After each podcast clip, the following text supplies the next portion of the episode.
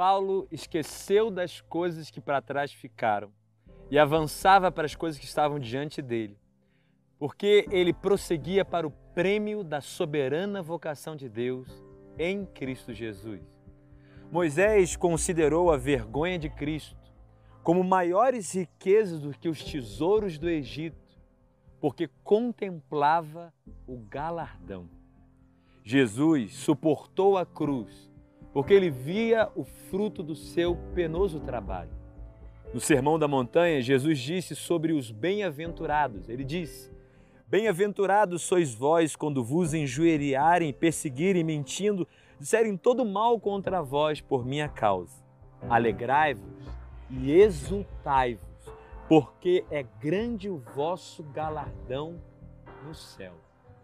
Esquecer das coisas que para trás ficam, avançar para as coisas que estão diante de você, preferir a vergonha de Cristo do que os tesouros do Egito, suportar a cruz, aguentar a perseguição, só será possível se os seus olhos estiverem no galardão do céu. Só se os seus olhos estiverem em Deus e no galardão celestial que você vai poder sustentar a sua vida na terra. Não fará coisas grandes na terra quem não tiver seus olhos fixados no céu.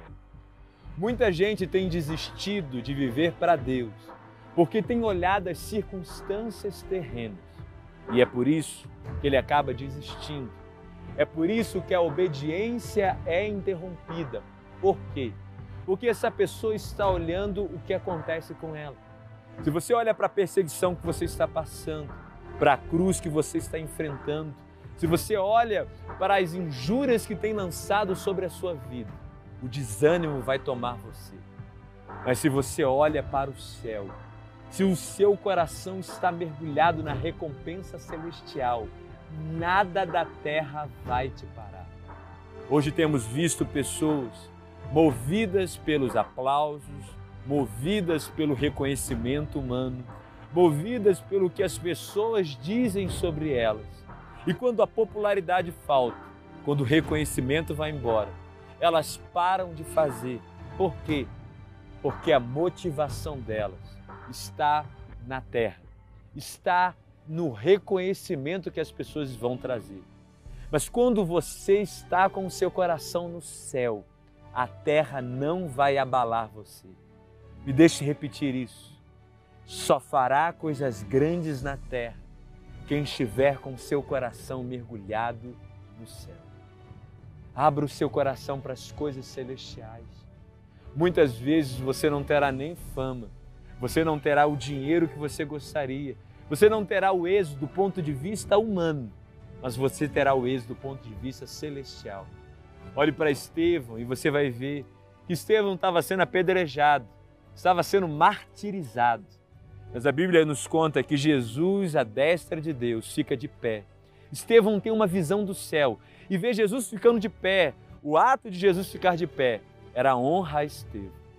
Veja, a terra estava rejeitando Estevão apedrejando Estevão, mas o céu estava ficando de pé para Estevão. O céu estava reconhecendo a vida dele. Tem coisas que a terra rejeita, mas o céu aceita. Tem coisas que a terra apedreja, mas o céu abraça. Viva pela recompensa do céu e não pelos aplausos da terra. Viva uma vida de, do ponto de vista eterno e não do ponto de vista passageiro dessa terra. Precisamos nessa geração de homens e mulheres que perseveram. E para perseverar, você só vai conseguir se o céu for aquilo que te motiva. Viva pelo Rei, viva pela glória de Deus, viva para receber um abraço do Senhor, viva para ouvir aquela frase servo bom e fiel, entra no gozo do teu Senhor. Essa é a vida que Deus tem para você, uma vida que vive pelo céu e não desiste por nada que acontece terra.